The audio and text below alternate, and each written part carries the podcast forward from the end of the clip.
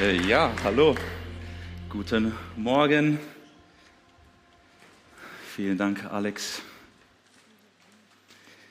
Und du hast ja am Anfang gefragt, ähm, ob, meine, ob, die Fahnen noch hängen. Ja, meine hängt noch definitiv zu Hause am Fenster. Schön äh, das Klischee erfüllen. Genau. Ich hoffe, euch geht es allen gut. Ich freue mich auf äh, die Predigt von heute. Ähm, für euch als Orientierung möchte ich euch noch mal so ein bisschen äh, geben, was heute so angesprochen wird. Am Anfang werden wir einen technischen Teil haben, dann wird es einen biblischen Teil geben und auf den Teil freue ich mich am meisten. Den letzten Teil, da werden wir ein Interview haben mit Olivia, die aus ihrer Erfahrung, also ihre Erfahrung mit uns teilt. Da freue ich mich sehr besonders drauf. Deswegen seid gespannt auf das, was kommt. Besonders der letzte Teil wird richtig gut. Wir befinden uns in unserer Predigtreihe Heiße Eisen, wie ihr hinter mir lesen könnt. Und bevor ich einsteige in den technischen Teil, möchte ich euch noch mal ein bisschen in Erinnerung rufen, was wir in den ganzen Predigten angesprochen haben. Wir hatten die erste Predigt von Mario gehört mit dem Thema ist die Kirche auch ein Ort für Homosexuelle oder Schwule? Auch da ein sehr, sehr tolles Interview. Danach kam es weiter mit Matthias mit dem Thema Nachhaltigkeit. Das Thema Nachhaltigkeit, äh, sorry, das Thema Nachhaltigkeit auch ein sehr spannendes Thema, auch ein sehr polarisierendes Thema. Und die vorletzte Predigt war dann nochmal Mario mit Corona. Das Thema Corona. Ist Corona eine Zerreißprobe oder eine Chance für die Kirche? So, das war jetzt alles im Schnelldurchlauf. Falls du da jetzt Interesse hast, findest du alle Predigten nochmal bei uns auf dem YouTube-Kanal. Und ich möchte dich einladen, das nochmal nachzuschauen, weil ich glaube, das wird dein Leben bereichern. Und wenn ich jetzt die Predigt oder die ganze Predigtreihe auf einem Statement zusammenfassen wollen würde, dann äh, denke ich, würde das folgendermaßen aussehen. Das wird, glaube ich, hinter mir auch eingeblendet. Die Kirche ist unterwegs, genauso wie die Menschheit. Und die Kirche hat in der Vergangenheit Fehler gemacht und wird in der Zukunft wahrscheinlich auch noch weitere Fehler machen, genauso wie die Menschheit halt eben auch. Aber ich denke und ich glaube, dass wir als Kirche äh, von unserer inneren Intention so, äh, ja, so ausgestreckt sind, dass wir das Beste geben möchten, dass wir dazulernen möchten, dass wir eben äh, ja, dazulernen möchten und eben unser Bestes geben. Und dasselbe gilt, dass wir in der Vergangenheit Fehler gemacht haben, aber in der Zukunft uns bessern möchten für unser heutiges Thema. Und allein wenn wir uns in die Kirchengeschichte so ein bisschen orientieren, dann ist das Thema Rassismus kein Randthema. Das Thema Rassismus ist in der Kirchengeschichte keine Randbemerkung. Es ist Teil auch in der Kirchengeschichte, weil die Menschheit auch geprägt ist von Rassismus. Und äh, wenn wir jetzt zum Beispiel an Martin Luther denken, einer der größten deutschen Theologen äh, und auch wo, wo viele Kirchen sich darauf beziehen, auf diesen Menschen, wenn wir genau hinschauen, seine Schriften haben auch sehr antisemitische Inhalte. Nicht so toll, trotzdem glaube ich, ist es wichtig, sowas zu nennen. Ein anderes Beispiel ist die Position der Kirche allgemein, jetzt nicht des CLWs, damals gab es nicht, aber der Kirche allgemein im Zweiten Weltkrieg. Die Kirche im Zweiten Weltkrieg hat sich nicht, ähm, so denke ich zumindest, äh, konkret positioniert, sodass Menschen wie Dietrich Bonhoeffer in einen moralischen Konflikt geraten sind. Und wir als Pfingstler, wir denk, denke ich, müssen uns erinnern an William Seymour. William Seymour, ein afroamerikanischer Prediger, der damals in den USA Mitbegründer war der Pfingstbewegung, aber weil er Afroamerikaner war, äh, den Gottesdienst nicht im Gottesdienstsaal feiern durfte, sondern draußen vor der Tür. Ich weiß, das sind nicht so die tollsten Geschichten, die wir sonntags von der, von der Kanzel oder von der, von der Bühne proklamieren und wir sagen, hey, mega die tolle Geschichte. Aber ich glaube auch und ich denke auch, es ist wichtig, dass wir solche Dinge nicht ignorieren, sondern uns sie bewusst machen und daraus lernen. Wir sind wie die Menschheit unterwegs und wir haben Fehler gemacht, aber ich denke, wir möchten daraus lernen.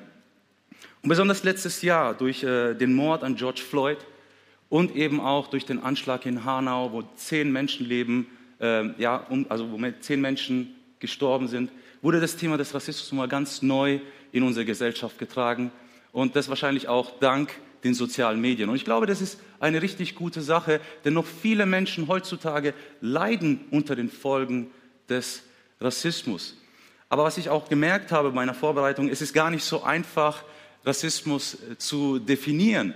Denn je nachdem, auf welcher Seite des politischen Spektrums du dich findest oder dich selbst siehst, füllst du den Begriff Rassismus ganz unterschiedlich. Und weil wir eine unterschiedliche Füllung des Begriffes haben, kann es unter Umständen dazu kommen, dass wir Schwierigkeiten haben in der Kommunikation. Wir denken zwar, wir reden über dasselbe, aber dann streiten wir uns über die eigentliche Definition und kommen gar nicht an den Punkt, über das zu reden, worum es eigentlich geht. Und äh, ganz konkret an meinem Beispiel, ja, nur damit ihr so ein bisschen Bild davon habt. Die eine Seite sagt zwar zu mir, okay Marco, du bist ein Mensch mit Migrationshintergrund, aber du bist weiß. Und weil du weiß bist, kannst du keine rassistische Erfahrungen machen. Die andere Seite sagt, egal welche Herkunft du hast, welche, welche biologischen Merkmale du hast, äh, egal aus welcher Ethnie du kommst, jeder Mensch, egal wie er aussieht, woher er kommt, kann Erfahrungen mit Rassismus machen. So, und das hat eben damit zu tun, dass wir zwei Konzepte haben. Und ich habe heute eine ganz starke Hilfe, die Yasu. Die wird mir helfen, weil ich bin nicht so gut im Lesen, ich überspringe dann immer ein paar Sachen. Deswegen wird sie für mich die zwei äh, Konzepte, die zwei Begriffsfüllungen von Rassismus vorlesen. Wir haben einmal das klassische Konzept und einmal das verallgemeinerte, Konzept. Yasu, bitte. Klassisches Konzept von Rassismus. Rassistisch sind Ideologien, welche die Menschheit in eine Anzahl von biologischen Rassen mit genetisch vererbbaren Eigenschaften einteilen und die so verstandenen Rassen hierarchisch einstufen. Das klassische Konzept war vorherrschend in der Epoche des europäischen Kolonialismus und Imperialismus bis nach dem Zweiten Weltkrieg. Diese pseudobiologische Ideologie diente der Rechtfertigung des Kolonialismus, der Sklaverei, der Verbrechen der Nazis oder der Apartheid. So, das war erstmal das klassische und jetzt das verallgemeinerte Konzept. Verallgemeinertes Konzept von Rassismus. Rassismus umfasst Ideologien und Praxisformen auf der Basis der Konstruktion von Menschengruppen als Abstammungs- und Herkunft Gemeinschaften, denen kollektive Merkmale zugeschrieben werden, die implizit oder explizit bewertet und als nicht oder nur schwer veränderbar interpretiert werden. Diese Definition erweitert den Anwendungsbereich des Ausdrucks Rassismus von den biologisch aufgefassten Rassen auf alle Arten von Abstammungsgruppen, die als andersartig dargestellt werden, insbesondere auf die ethnische Gruppen oder Völker. Genau, vielen Dank, Yasu. Gib dir doch mal einen Applaus. Danke für deine Hilfe, sehr, sehr hilfreich. Und weil es hier kein Vortrag ist, ihr habt schon gemerkt, es sind ganz viele technische Begriffe, und weil es hier kein Vortrag ist und ich keine drei Stunden Zeit habe, da tiefer in diese Materie hineinzugehen, weil wir in der Kirche sind, möchte ich dich trotzdem ermutigen und dir das nahelegen, hey, das ist ein wichtiges Thema, setz dich damit persönlich auseinander, weil ich persönlich denke, wir können alle dazulernen. Wir können alle dazulernen, wir können alle dazu beitragen, dass wir einander verstehen, dass wir aufeinander zugehen, dass wir aus dieser Welt ein Stück weit eine bessere Welt machen, besonders in unserer Kirche. So, und das ist jetzt erstmal der technische Teil. Kommen wir doch zu dem biblischen Teil, worauf ich mich ganz besonders freue. Wenn wir in die Bibel schauen, dann finden wir den Begriff Rassismus gar nicht. Und das hat damit zu tun, damals gab es ja diesen Begriff gar nicht. Wir haben gelesen, das kam erst mal so Anfang des oder Ende des 18. Jahrhunderts, dass dieser Begriff irgendwie geformt wurde. Und was wir aber in der Bibel finden, auch wenn wir den Begriff Rassismus nicht finden, finden wir Prinzipien, die wir noch heute anwenden können für unser Leben. Das Gute bei Prinzipien ist, das Prinzip bleibt immer dasselbe, aber die Anwendung ist immer anpassungsfähig auf unseren kulturellen Kontext. Ich glaube, das ist eine sehr gute Sache. Wenn wir biblische Prinzipien verstehen, dann radiert es nicht den kulturellen Kontext aus, sondern wird Teil davon. Deswegen ist wichtig, dass wir Prinzipien aus der Bibel verstehen und sie in unserem Leben anwenden. So, und jetzt machen wir einen kurzen chronologischen äh, Durchlauf in der Bibel. Wenn wir in die Bibel, äh, wenn wir in die Bibel schauen, und die Chronologie der Bibel schauen, dann sehen wir am Anfang, dass Gott der Schöpfer aller Dinge ist.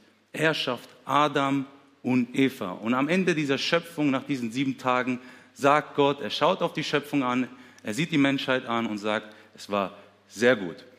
Sagt doch mal alle, sehr gut, damit ich nicht alleine hier rede. Sehr gut. Okay, das könnt ihr besser, vielleicht später nochmal, aber genau, wir sehen auf jeden Fall, dass Gott die Menschheit schafft. Entschuldigung. Irgendwann mal lesen wir weiter, dass in der Bibel, in der Chronologie auf einmal verschiedene Völker, verschiedene Stämme einfach so auftauchen, ohne dass großartig eine Erklärung da gegeben wird. Und man kann vermuten, man kann herleiten, dass diese verschiedenen Völker, dass diese verschiedenen Menschengruppen auch Teil der Schöpfung waren. Und deswegen können wir sagen, dass auch diese verschiedenen Völker von Gott gedacht waren, dass verschiedene Ethnien, dass verschiedene Kulturen im Sinne Gottes waren und dementsprechend auch sehr gut sind. Und jetzt dürft ihr nochmal sehr gut sagen, hoffentlich ein bisschen besser. Okay, also das Bild der Menschheit ist im biblischen Sinn ein multikulturelles Bild. Jetzt machen wir einen Sprung von der Anfangsgeschichte der Schöpfung hin zum, zum, zum letzten Buch der Bibel, das Buch der Offenbarung. Und das Buch der Offenbarung spricht von den Ereignissen, die noch kommen werden, sprich sozusagen die Zukunft der Kirche. Und da finde ich ziemlich interessant, dass wir in der Zukunft der Kirche folgendes Bild sehen, und das kannst du zu Hause nochmal nachlesen, in Offenbarung 7, 9 bis 10. Wir lesen da von Hundertschaften von Menschen, von Völkern, von Nationen, von Kulturen, die alle um den Thron von Jesus stehen und ihn anbeten. Ihn, den König der Könige. Ich finde dieses Bild unglaublich schön. Die Bibel zeichnet uns das Bild der Kirche, der Zukunft der Kirche.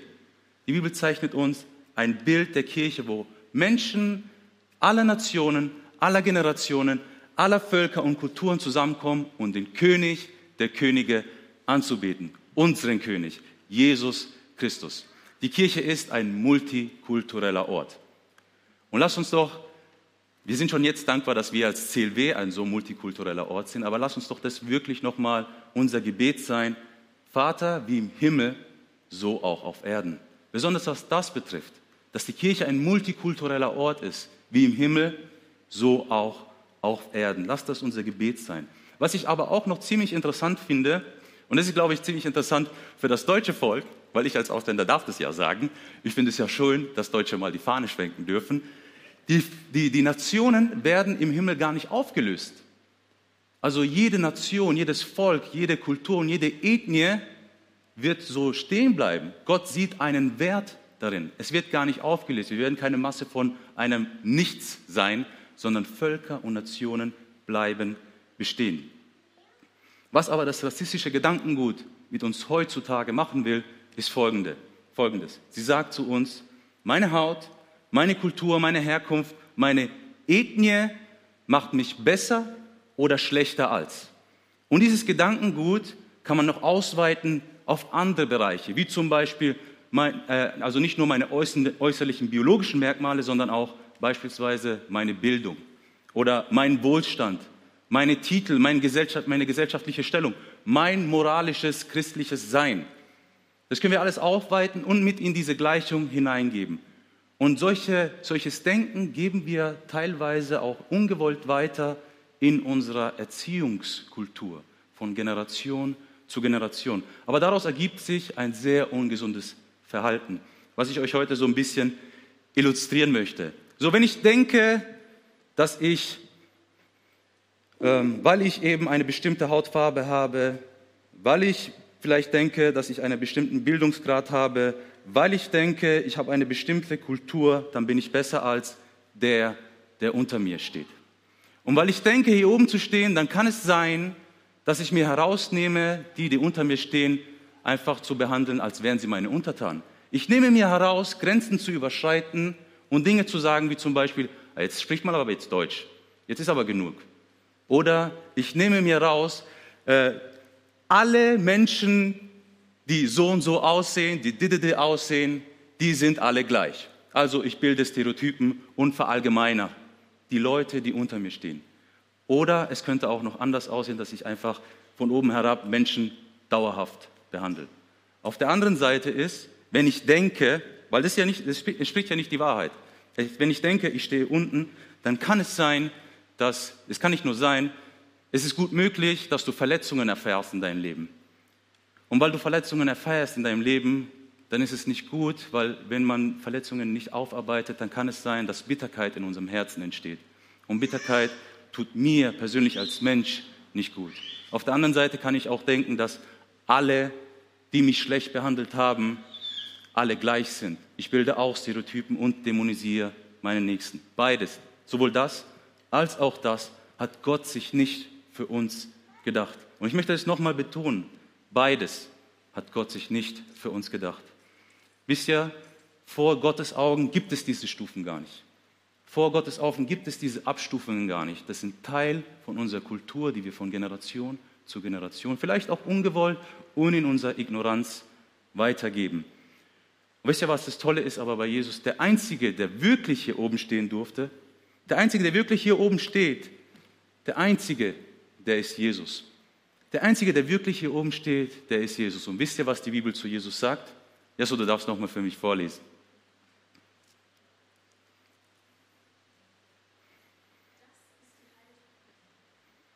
Das ist die Haltung, die euren Umgang miteinander bestimmen soll. Es ist die Haltung, die Jesus Christus uns vorgelebt hat. Er, der Gott in allem gleich war und auf einer Stufe mit ihm stand, nutzte seine Macht nicht zu seinem eigenen Vorteil aus. Im Gegenteil, er verzichtete auf alle seine Vorrechte und stellte sich auf dieselbe Stufe wie ein Diener. Er wurde einer von uns, ein Mensch wie, eine, wie andere Menschen. Aber er niedrigte sich noch mehr. Ihm gehorsam gegenüber Gott nahm er sogar den Tod auf sich. Er starb am Kreuz wie ein Verbrecher. Jesus Christus hat sein Leben gegeben, damit wir Menschheit wieder Gemeinschaft mit dem Vater haben dürfen. Jesus hat sich auf die Stufe des Adams gestellt, seiner eigenen Schöpfung, um uns zu erhöhen, um uns mit Jesus, mit Gott wieder in Gemeinschaft zu bringen. Lasst uns doch von Jesus lernen. Lasst uns von Jesus lernen und einander höher schätzen. Lasst uns von Jesus lernen und Unterschiede, die Gott sich gedacht hat, feiern und schätzen. Lasst uns die Vielfalt, die Gott geschaffen hat, umarmen. Lasst uns unsere eigene Kultur schätzen, aber auch die meines Anders, meines Gegenübers. Lasst uns, so wie Petrus, eine Lektion lernen, die auch er selbst hat lernen müssen. Wisst ihr, Petrus kam aus der jüdischen Kultur und auch ihm wurden kulturelle, kulturelles Gedankengut weitergegeben. Und in seinem kulturellen Gedankengut gab es diese Unterteilung der Tiere in reine Tiere und unreine Tiere. Und jeder Mensch, der mit unreinen Tieren zu tun hatte, war selbst unrein. Und Petrus aus seiner Kultur durfte eben nicht mit Menschen, die unrein waren, zu tun haben. Petrus durfte keinen Kontakt mit diesen Menschen haben, weil sie ihn sonst hätten kontaminiert mit Unreinheit. Ganz einfach ausgedrückt, die, die, Kultur, die Petrus gelebt hat, war ausgrenzend. So, und jetzt sehen wir Petrus, der mit einem solchen Mindset, auch Christ war, drei Jahre, drei Jahre lang mit Jesus unterwegs war, im Gebet ist und auf einmal findet er sich wieder mit einer Vision und er kämpft in dieser Vision sprichwörtlich mit Gott. Er hat eine Meinungsverschiedenheit, er hat eine Auseinandersetzung und Gott sagt zu ihm, geh zu den Heiden, zu diesen unreinen Menschen, zu diesem Italiener, der auch Schweinefleisch isst, Cornelius, und predige ihm das Evangelium. Und Petrus weigert sich und sagt, nein, ist ein unreiner Mensch. Ich möchte da nicht hingehen. Das ist natürlich alles paraphrasiert, was ich hier sage. Ich möchte da nicht hingehen. Ich möchte denen nicht das Evangelium predigen. Aber trotz Widerwillen irgendwann beugt sich Petrus und ich glaube, das, und ich denke, das dürfen wir auch lernen. Wir dürfen mit Gott auch in Diskussion kommen und, ihn, und uns von ihm überzeugen lassen. Vielleicht auch unser, ja, unser Gedankengut mit ihm aussprechen und nicht so tun, als hätte, hätten wir das gar nicht. Ne? Also das mit Gott ausfeiten und irgendwann mal mit Widerwillen geht Petrus los. Vielleicht auch noch mit den Hintergedanken, ah, mal gucken, was jetzt passiert. Geht zu Cornelius hin und fängt an, das Evangelium zu predigen, das Evangelium von Jesus Christus zu predigen. Und er ist nicht mal fertig. Und während er noch am Predigen ist, sieht er die Herrlichkeit Gottes, wie sie auf diese Heiden kommt, wie sie auf diese unreinen Menschen kommt und wie sie alle anfangen, Jesus anzubeten. Jesus, den König der Könige auf den Thron anzubeten und alle zu feiern, dass Jesus der Retter dieser Welt ist. Jesus durfte diese, äh, Jesus, Petrus durfte diese Lektion lernen, dass wenn wir kulturelle Dinge vielleicht auch ablegen, die ausgrenzend sind, dass wir dadurch bereichert werden. Lass mich das noch einmal sagen. Petrus durfte lernen, dass wenn wir kulturelle Dinge ablegen, die ausgrenzend sind, dass diese, dieses Ablegen eine Bereicherung sein wird für unser Sein. Das könnt ihr alles nochmal nachlesen in Apostelgeschichte 10, 1 bis 48. Jetzt lasst uns nochmal ein bisschen träumen. Wie würde die Welt aussehen, wenn wir alle des St. Petrus nachmachen würden? Wie würde unsere Welt aussehen, wenn wir alle kulturelle, ausgrenzende Aspekte aus unserem Leben ablegen und uns bereichern lassen würden? Ich glaube, das würde eine Welt sein, die die Einzigartigkeit des Einzelnen höher schätzt als die eigene und sie in der Gemeinschaft feiert. Ich habe euch noch ein kleines Zitat mitgebracht von Viktor Frankl, der selbst Überlebender war von vier verschiedenen Konzentrationslagern, der ein tolles Buch geschrieben hat, das ich euch empfehlen möchte, zum Thema Einzigartigkeit. Die Einzigartigkeit verliert ihren Wert, wenn sie für sich selbst gelebt wird. Ja, Einzigartigkeit wird nur dann wertvoll, wenn sie in der Gemeinschaft gelebt wird. Und jetzt möchte ich dich fragen, möchtest du Teil der Gemeinschaft, die in Ewigkeit lebt, werden? Möchtest du Teil dieser Gemeinschaft werden, von der wir gehört haben, die in der Ewigkeit sein wird, Völker und Nationen, die sich um Jesus Christus herum bildet und ihn anbetet für alle Ewigkeit? Dann sprich doch das Gebet, was wir jeden Sonntag sprechen, mit uns. Vater im Himmel, danke, dass du mich liebst. Danke, dass du dich für mich entschieden hast. Herr Jesus Christus, du bist für mich gestorben und auferstanden. Vergib mir meine Schuld. Ich wähle dich jetzt als meinen Retter und Herrn. Dir will ich folgen. Amen. Amen. So, und jetzt kommt der beste Teil der Talk mit Olivia. Olivia, komm doch bitte nach vorne und gib ihr doch bitte einen Applaus.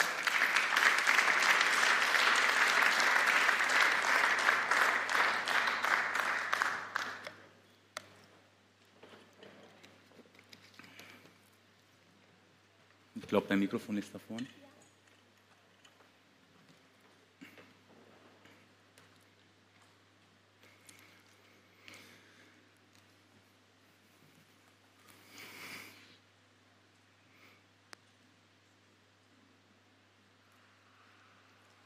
Okay, jetzt, super. Olivia, stell dich doch mal kurz vor für unsere Gäste oder unsere Freunde, die dich noch nicht kennen. Guten Morgen, mein Name ist Olivia Camden. Ich komme aus Kamerun, ähm, lebe seit November 2009 in Deutschland. Ich bin mit dem wunderbaren Philipp Camden verheiratet und mm. Gott hat uns drei tolle Kinder geschenkt. Sehr schön, sehr genau. schön. Und deine Kinder waren ja ein bisschen krank, deswegen ist es ein genau. Wunder, dass du heute hier ja. bist. ja. Genau, ich freue mich hier zu sein. Ja, wir freuen uns auch. Äh, Olivia, wir haben ja telefoniert und du hast so ein bisschen erzählt, was du für Erfahrungen, Rassist, äh, Erfahrungen mit Rassismus du in Deutschland gemacht hast. Äh, erzähl uns doch mal, welche Erfahrungen du gemacht hast. Ja. Ähm, ich möchte vielleicht vorab sagen, ähm, das war ein Wunder, dass ich überhaupt ein Visum bekommen habe, hm. ähm, damit ich hier studieren oder weiter studieren darf. Ähm, also ich war überglücklich, ich war dankbar. Deutschland, Europa, und das war richtig schön. Und mhm. ähm, erster Tag an der Uni, ich suchte das Prüfungsamt. Ähm, genau, dann sehe ich so ein Kommilitonin und frage sie dann, ähm, wo das Prüfungsamt ist. Ähm, dann guckt sie mich so an und so. Ähm, ja, darf ich bitte gucken, ob die Farbe abgeht? Ich wollte immer wissen, wie es ist. Mhm. Und sie fasst mich einfach direkt an und guckt, ob die Farbe abgeht und fragt danach, ähm, woher kommst du eigentlich? Bist du neu hier? Ich sage, ja, ich bin neu aus Kamerun. Ist das ein Dorf oder was ist das? Aber das war kein Problem. Dann haben alle anderen Kommilitonen dann gelacht. Sie haben mm. sich tot gelacht und ich stand da so in der Mitte. Das war sozusagen meine erste Erfahrung, aber ich war weiterhin dankbar. Ich darf studieren. Ich habe mich total gefreut. Master und ein paar Tage später, wir hatten so einen Computerraum. Mhm. Da konnte man ähm, recherchieren, lernen und da saßen immer viele Studenten. Dann bin ich auch rein ähm, und ich komme rein und eine Gruppe von Jungs, ich glaube, das sind zwei, drei Jungs, sie fangen an zu singen, so primitiv, primitiv, mhm. so. Ich dachte, ich gehe einfach mal weiter. Und dann sagt einer, wie primitiv ist das denn, dass man nicht dazu gehört und das nicht weiß? Ich, geh- ich ging weiter. Und dann, ich fand einen freien Platz, ich setze mich hin und dann sagte eine, ach, sie ist, ich vermute, sie ist die Tochter eines Königs irgendeines Dorf in Afrika und so. Ich dachte, wissen Sie eigentlich, dass ich hier bin und zuhört? Ne? Sie haben, und dann fangen sie an zu lachen. Sie haben sich so tot gelacht, wo ich dachte, ich habe hier nichts zu suchen.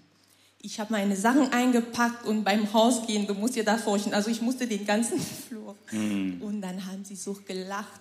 Das waren sozusagen meine zwei erste Erfahrungen, ähm, wo ich dachte, hm, Gott, ich dachte, das wäre Deutschland, das Land, wo Honig und Milch fließen. genau, aber egal. Ähm, dann, ähm, wir fingen dann mit Praktikas an und dann, wir wollten das immer in Zweiergruppe machen. Und dann fragte der Professor, okay, bilden Sie bitte Gruppe ne? ein. So. Und ich dann immer allein, weil keiner mit mir arbeiten wollte. Ich, also wir war, ich war im Master und wir waren so ungefähr um die 30 Studenten, also nicht so viel. Ähm, ich hatte zwar studiert, aber ich hatte keine Erfahrung mit der Praxis. Ich hatte keine Gelegenheit gehabt, die Theorie in die Praxis umzusetzen. Also ich wusste nicht mal, wo man die Rotavapor anmacht und hatte gehofft, äh, mein Partner, meine Partnerin würde mir dann helfen. Aber ich stand da wirklich allein.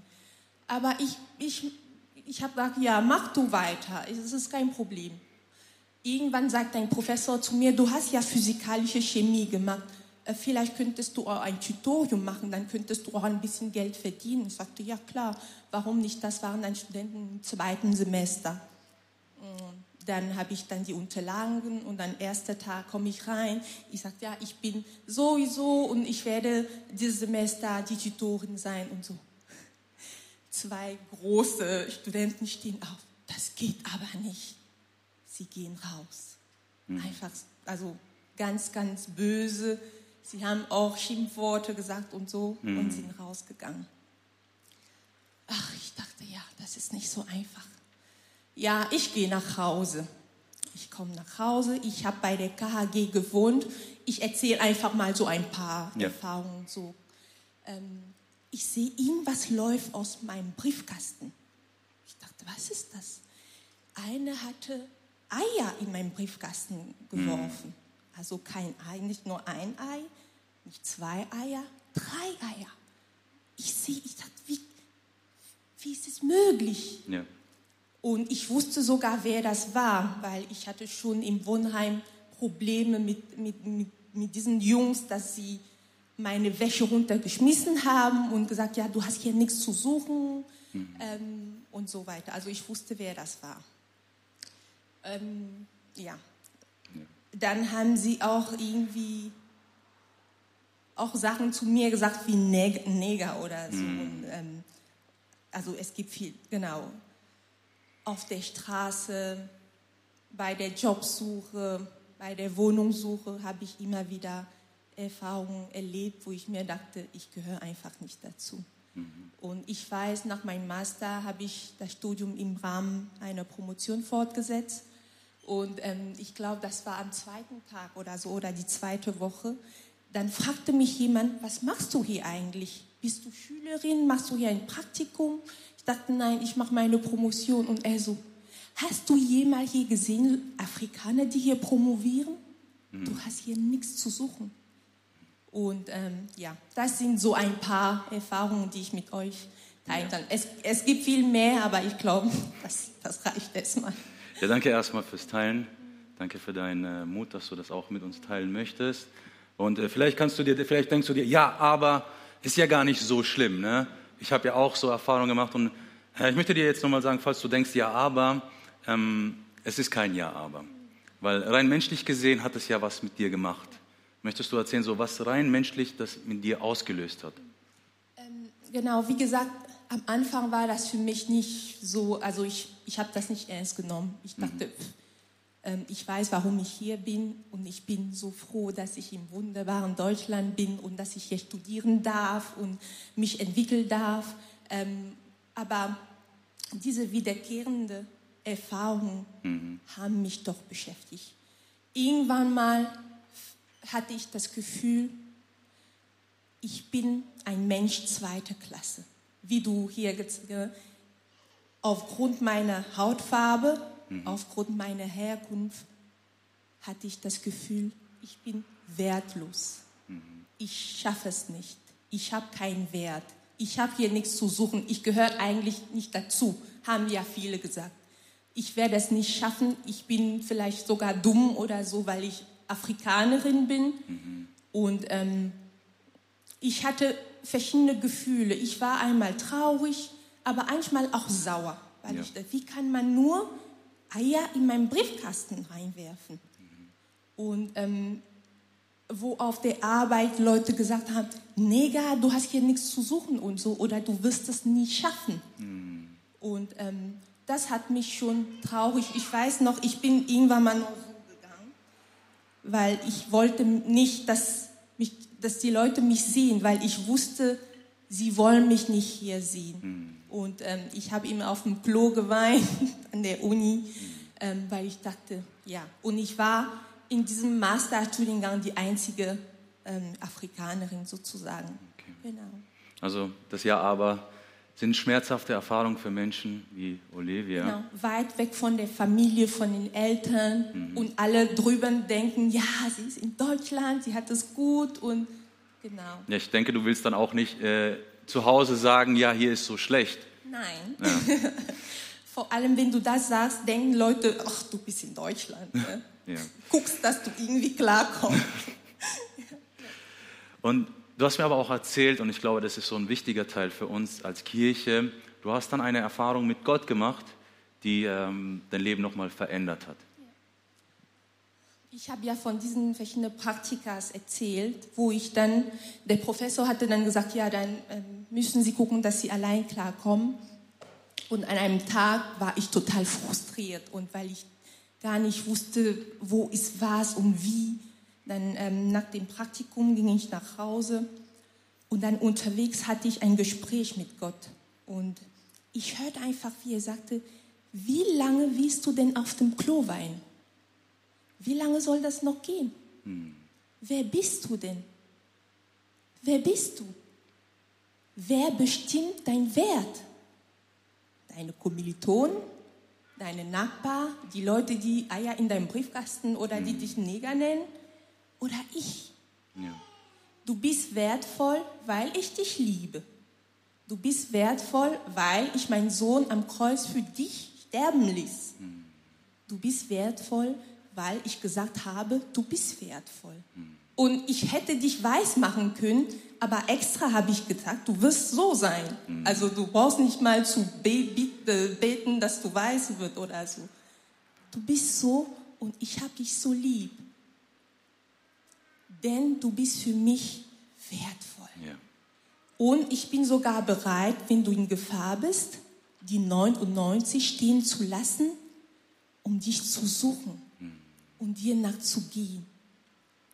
Du bist nicht die Tochter eines Königs irgendeines Dorfs, du bist die Tochter des Königs der Könige. Yeah. Amen. Und das war meine Rettung. Ja, gib dir mal einen Applaus. Genau, dass ich, dass ich angefangen habe, diese Bibelverse wirklich jeden Tag. Ich hatte mir sogar Kartei gekauft. Ja. Ich habe die alle aufgeschrieben und jeden Tag, Philipp hat immer gelacht, jeden Tag hatte ich eine in meine Tasche mhm. und dann hatte ich, muss, im Labor habe ich immer eine raus und gelesen, ja, ich bin wertvoll. Mhm. Der Herr ist mein Hete, mir wird nichts. Ich habe einfach diese Worte proklamieren mhm. über mein Leben. Und irgendwann mal ähm, fragte eine, Olivia, was liest du da? Und ich sagte ja ein Bibelvers und sie sagte, you are crazy. Ich dachte, nein, ich bin nicht verrückt, weil ich wusste, was für einen Einfluss diese Worte auf mich haben. Sie, mhm. hatten, sie haben mich so aufgebaut, sie haben mich ermutigt, sie haben mich gestärkt. Und Gott ist so lieb und so treu. Am Ende hat er sich verherrlicht. Hm. Ich habe den Master geschafft. Ich habe sogar eine Eins bekommen. Ja. Und ich weiß, an dem Tag ging ich aus dem Prüfungsamt raus und ich sehe eine Kommilitonin, sie gehört zu den Leuten, die gesagt hatten, du wirst es nicht schaffen. Und sie sagt, zeig, zeig. Ich hatte meine Urkunde. sie sah eins. Sie sagte, das ist unfair. Ich dachte, was ist bitteschön unfair? Ja, dass du eins kriegst und wir, ich dachte, ja, das sehe ich ein, wieso, ne, weil ich so auch sehe. Ne? Und äh, nachhinein habe ich promoviert. Das war eine harte Zeit. Vier Jahre lang habe ich gelitten, aber am Ende hatte ich meinen Doktortitel. Und der Herr, wirklich der Löwe von Juda, hat für mich gekämpft. Halleluja. Ja. Ja, sie strahlt trotz dieser Erfahrung. Und ich glaube, das hat auch damit zu tun, dass du für dich persönlich gelernt hast, eben keine Bitterkeit zuzulassen, sondern eben auch Vergebung leben. Ähm, wie lebst du denn Vergebung für dich? Genau, ich weiß noch, ähm, in diesem Gespräch mit Gott sagte er, ja, und ich liebe dich und so, und der nächste Schritt wäre, dass du auch Liebe zeigst. Ne? Diese Leute, sie kennen mich nicht, aber du kennst mich. Ich dachte, Gott, auf keinen Fall. Nein. Sie sind einfach zu böse zu mir gewesen. Ähm, vor allem, ich habe manchmal Hallo gesagt, das sind Kleinigkeiten, aber das schmerzt einem so, ne? Und keiner hat geantwortet. Also wenn nur eine Person, aber wenn 30 Leute da sitzen und du kommst, du sagst Hallo oder Guten, keiner antwortet und sie anfangen zu lachen, ist es nicht nett. Ähm, und dann sagte Gott, sag weiter. Sag Hallo. Wenn du nicht mehr sagst, ne, welche Unterschiede gibt es denn? Ähm, und ich habe gelernt, manchmal bin ich nicht das Problem. Wir sind alle mit Gott unterwegs, mit unseren Frustrationen, unseren Wunden, unseren Komplexen. Und ich habe einfach gelernt, frustriere Leute, frustrieren anderen. Und ähm, ich muss immer gucken, wer ist mein Gegner? Der, die Kommilitonin, die äh, sehen möchte, ob die Farbe abgeht, oder steckt mehr dahinter, dass jemand nicht möchte, dass ich dieses Studium schaffe. Und ähm, zu lernen, dass die Menschen nicht meine Gegner sind, meine Feinde sind, hat mir sehr geholfen. Die Geschichte von David hat mich sehr ermutigt. Er geht zum Kampfplatz und ähm, dann hat er so ähm, Soldaten gefragt, wie ist die Lage? Und dann kam Eliab und sagt, ja, was machst du hier ganz sauer? Äh, geh zurück zu den Schafen. Und dann hat er noch zwei, drei Sachen gesagt. Und die Bibel sagt, David drehte sich um. Er hat, er hat das gar nicht kommentiert, was der Eliab gesagt hat. Er hat sich umgedreht zu Goliath. Das ist der Feind. Er hätte sagen können, ja, Eliab, wie kannst du zu mir sprechen? Ich bin kein Schafehüter und so. Nein, er drehte sich um. Da ist mein Gegner und ich möchte keine Zeit verlieren mit Menschen, die auch vielleicht Liebe brauchen, wo ich Liebe geben kann. Das war nicht einfach am Anfang, aber ich habe gelernt zu vergeben, Hallo zu sagen, wenn man nichts, auch wenn man nicht antwortet, Liebe zu zeigen, wie Jesus zu sein und Gott näher zu sein und meine Identität in Jesus zu kennen, hat mir dabei geholfen, zu vergeben. Ja, wenn wir jetzt hier abschließen würden, denke ich, äh, ist es viel zu kurz gedacht, weil wichtig ist in Beziehung der Versöhnungsaspekt. Der Teil der Vergebung war eben das, was dich persönlich betrifft, als dem, der, dem Menschen, dem eben was Schlechtes getan wurde. Aber wenn ich vielleicht auch aus meiner Ignoranz jemanden verletzt habe und es vielleicht noch gar nicht weiß, oder ich weiß, dass ich jemanden verletzt habe, dann ist, glaube ich, der Versöhnungsaspekt einer der wichtigsten. Was würdest du da sagen oder was würde dir da helfen, wenn, wie würde Versöhnung in deinen Augen aussehen? Ähm, vielleicht davor, ich habe nach meiner Elternzeit eine, ähm, eine neue Stelle angetreten, ähm, wo ich auch tolle Kollegen, deutsche Kollegen, wirklich, sie sind wirklich cool und nett. Und dann irgendwann in einem Meeting ähm, sagte eine mit Vorgesetzten und so, ähm, ich muss was sagen. Habe ich schon erwähnt, dass ich so froh bin, dass Olivia im Team ist? Ich bin fast vom Stuhl gefallen. Ich dachte, wo bin ich hier? Weil man unbewusst immer denkt, man ist also Mensch zweiter Klasse. Man ist zwar da und arbeitet, aber man, man ist nichts. Ne? Die anderen eher im Vordergrund und wir im Hintergrund. Aber zurück zu deiner Frage. Ähm, Martin Luther King hat einmal gesagt, We will remember not the words of our enemies, but the silence of our friends. Wir werden uns nicht an den Worten unserer Feinde erinnern, sondern an das Schweigen unserer Freunde. Und das hat in dieser Frage wirklich für mich ein, ist es sehr wichtig zu verstehen, was machen unsere Freunde, auch in der Gemeinde. Wenn ich merke, ich habe vielleicht was gesagt oder was getan, was mein Bruder, meine Schwester verletzt hat, sollen wir wirklich lernen, auf anderen zuzugehen, dass wir sagen, ich habe ich hab diesen Witz gemacht, aber nicht so gemeint. Und wir, wir haben immer so Täter und Opfer. Also sagen wir jetzt, wir als Opfer sollten wir auch lernen, ne, wenn man solche rassistische Erfahrungen gemacht hat, neigt man immer dazu, zu denken, dass die Leute uns was Böses wollen, ne, wenn sie was sagen, weil Deutschen sind auch, das muss man sagen, klar streng manchmal, aber das ist okay, ne, dass ich nicht immer denke, sie haben das und das gemacht, weil sie Rass Rassist sind. Ähm, vielleicht ein Beispiel. Ich hatte eine Freundin, sie hat sich immer beklagt. Sie sagte, ja, Olivia, Sie wollen immer meine Locken anfassen. Ne, sie wollen immer sagen, ja, schöne Locken und so. Und sie sagt, ich, möchte das nicht. Würde eine deutsche Frau erlauben, dass du ihre Locken einfach so anfasst? Ich dachte, ja, aber das ist okay. Sie finden das schön und wollen das einfach äh, ne, anfassen. Aber darin sah sie Rassismus. Ne? Und das ist immer die Gefahr.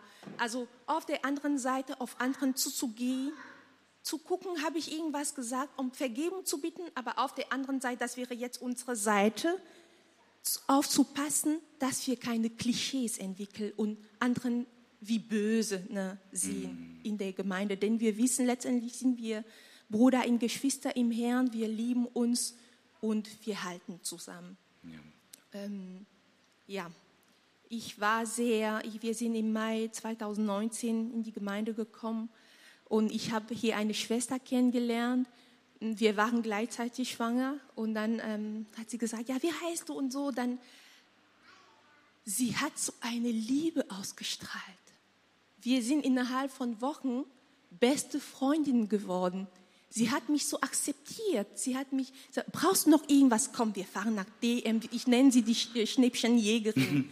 sie hat mich überall gefahren. Wir haben so viel, wir haben gemeinsam gebetet. Wir haben so viel gemeinsam unternommen.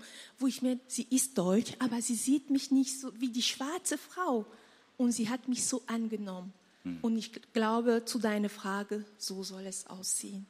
Der Gemeinde, dass wir uns akzeptieren, wir reden an Vielfalt, umarmen, Unterschiede feiern, dass wir uns ergänzen und dass wir eine Familie, ich glaube, Gott liebt Farben, er liebt die Vielfältigkeit und ähm, dass wir lernen, diese Unterschiede zu feiern und zu umarmen. Danke, Olivia. Ich habe noch, ja, gib dir erstmal einen Applaus. Sehr, sehr stark, Olivia. Vielen Dank. Ich habe noch eine kleine Website für euch vorbereitet zur Vertiefung, wenn du dich selbst mit dem Thema noch mal ein bisschen beschäftigen wirst. Das wird jetzt noch mal eingeblendet, es kann auch eingeblendet bleiben, äh, noch ein bisschen. Olivia, ich möchte dich noch kurz bitten, für dieses ganze Thema zu beten, für uns als CLW, für uns als Kirche. Und dann darf auch der Lobpreis gleich starten. Herr Jesus, wir sind von dir begeistert. Wir sind von deiner Liebe begeistert. Danke, dass du uns so liebst. Danke, dass wir in einer Gemeinde sind, wo wir diese Themen ansprechen können. Danke, Herr, dass du so viele wunderbare Menschen uns zur Seite stehst. Du liebst Farben. Du liebst Vielfältigkeit. Und das wollen wir wirklich feiern. Hilf uns, Herr. Hilf uns, so zu leben, wie es dir gefällt. Hilf uns, eine Gemeinde zu sein, wo Menschen, die Rassismus erlebt haben, ein Zufluchtsort finden, ein Zuhause finden. Hilf uns, eine Gemeinde zu sein, wo wir alle, unabhängig von unserer Herkunft, Farben, Hautfarben, dass wir ein Zuhause finden, dass wir uns gut fühlen. Und Herr, vergib uns, wo wir blöde Witz gemacht Ja, haben. Über Deutschen, über Afrikaner. Und heil die Herzen, die verletzt sind, Ja, weil sie diese ganzen rassistischen Erfahrungen hatten. Heile, Herr, heile und schenk neue Perspektiven. Wir lieben dich und wir freuen uns, dass wir im Himmel alle gemeinsam versammelt sein werden. Loben, Afrikaner mit Tanz, Deutschen vielleicht stehen, aber dass wir diese Vielfältigkeit im Himmel erleben werden. Du bist großartig und wir preisen dich im Namen Jesus. Amen. Amen. Amen.